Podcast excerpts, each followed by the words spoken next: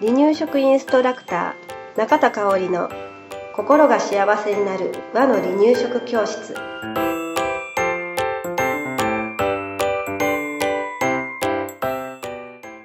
第99回です。番組アシスタントの山本智子です。よろしくお願いします。はい今日もよろしくお願いします99回来ましたねねえ、もうちょっとで桜。そうだもうちょっとっていうか次ょっと100だうん、99回目お付き合いよろしくお願いします。ますはい。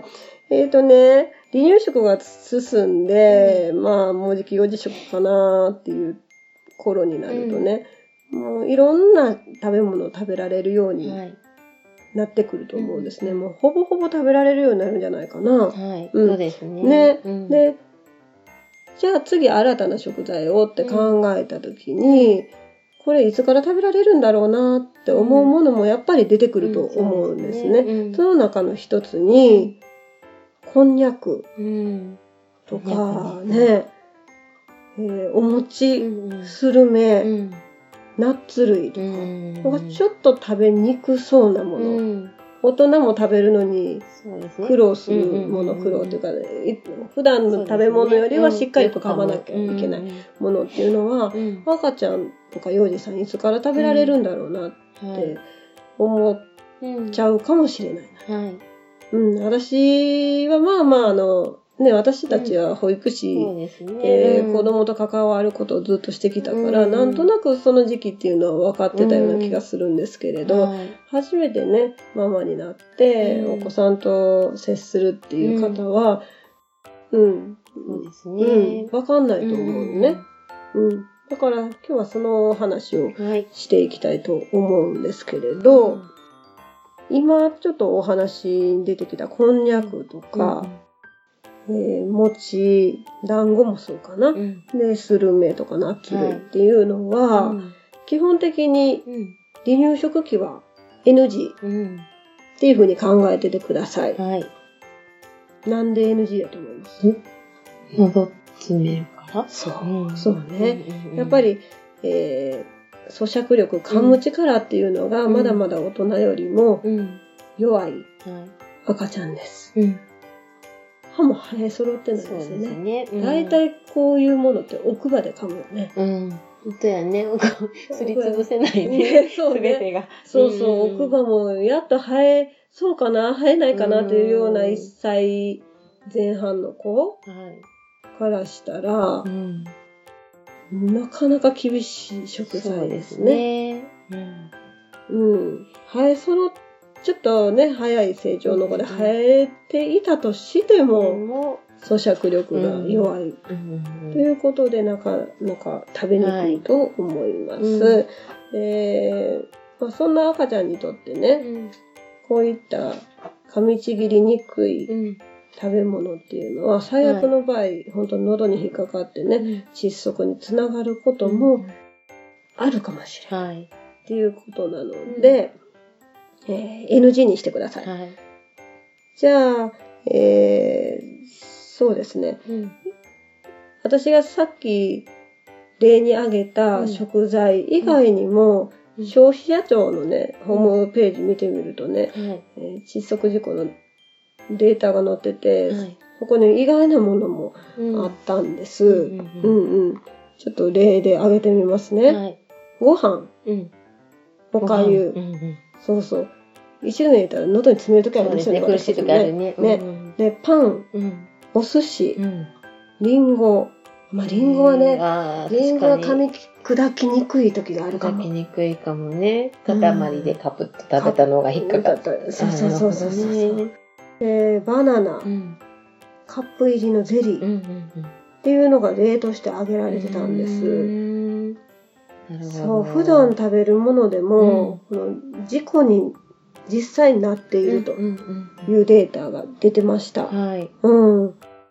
ね、だるから、ほね、そういうことがあってから、食材がね、うんうんうんうん明らかったりするけど。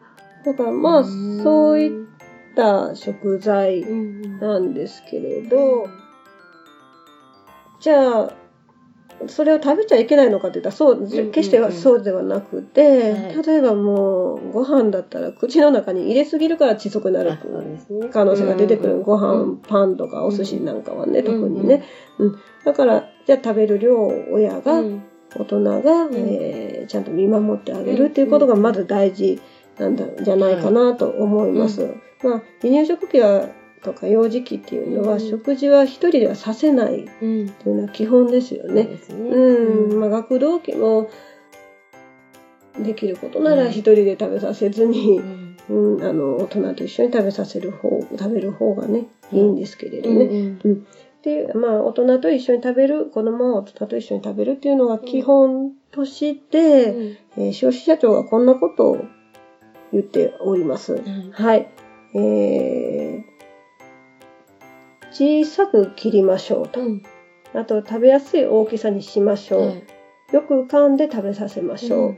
遊びながら、うん歩きながら、うん寝転んだまま、う食品を食べさせないようにしましょうっていうのがこれホームページにはい。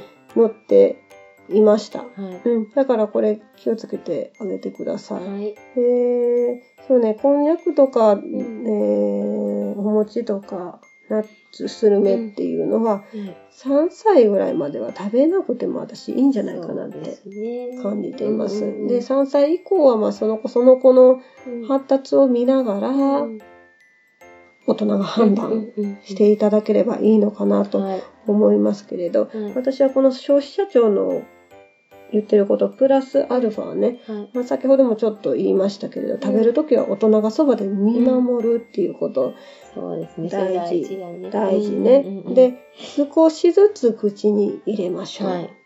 うん、で食べてるときに驚かさない。うん。っていうことも大事じゃないかな、うん確かに。そうやね。ね、感じていますのでね。うん。えーそこ大事にしてもらったらいいかなと思います。うん。はいで噛みちぎりにくい食べ物っていうのはね、いずれ大きくなったらうん食べられるものばっかりなんです。そうですね。うん。うん。だから、今無理して、あえて小さい時に、うん。月齢の小さい時にね、うん。与えなくていいんじゃないって、うん。うん、そう思います。うん、思います。だから、その成長成長に合わせた食事っていうのを、やっぱり心がけてあげて、幼児食にもつなげていってほしいなとはい。思いますので、はい。はい。ぜひ参考にしてみてください。はい。特にね、なんか、なんだろう、お餅とかうん団子ってわかさ、ります。なんかおお正月の時にちょっそうそうと食べさせてあげたかっそうて、お団子もらって、そうあの、行事ごとのね、うんお団子そう、あの、お祝い事だったりとか、うん行事ごとに出てくる、言ったらあの、お祝いの食べ物じゃないですか。うん。なんか特別感ねがね。ね、あるからね、やっぱり大人も食べさせてあげたいなっていう気持ちがあるんですよ。うん、うん、うんわかります。うん、うん。あるんです。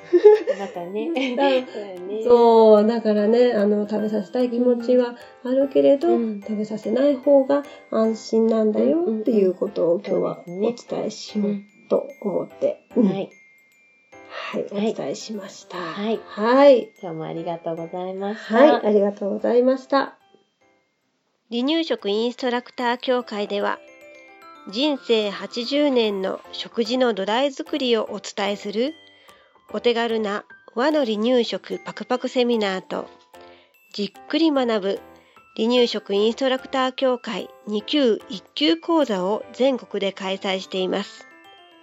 また、2018年11月からは、離乳食の専門講師を育てる離乳食インストラクター養成講座を行っています。